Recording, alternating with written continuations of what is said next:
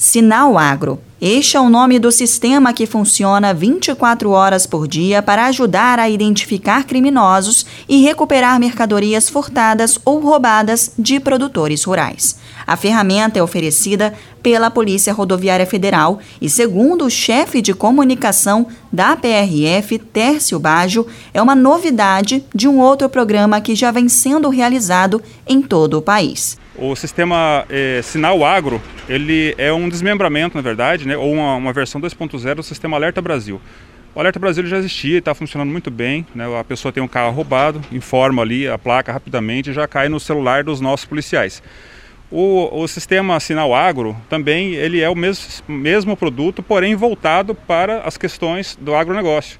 Né? Tratores, implementos agrícolas e até bovinos você pode lançar ali no celular seu quando você já tem ciência né, de que você foi furtado ou roubado. E aí você, é, é, ao lançar aqueles dados ali, que não demora mais de 5 minutos, você já vai estar avisando os policiais no raio de 200 quilômetros e todo o Brasil, né, mas de uma forma mais é, discreta, para é, que eles fiquem atentos né, a possível, a uma possível passagem né, de, daquele produto de roubo e furto. Essas primeiras horas, né, é, na segurança pública, elas são horas de ouro. Né? Então, ac acabou de acontecer, se acabou de ter ciência, se informa, tem mais chance de ter um resgate.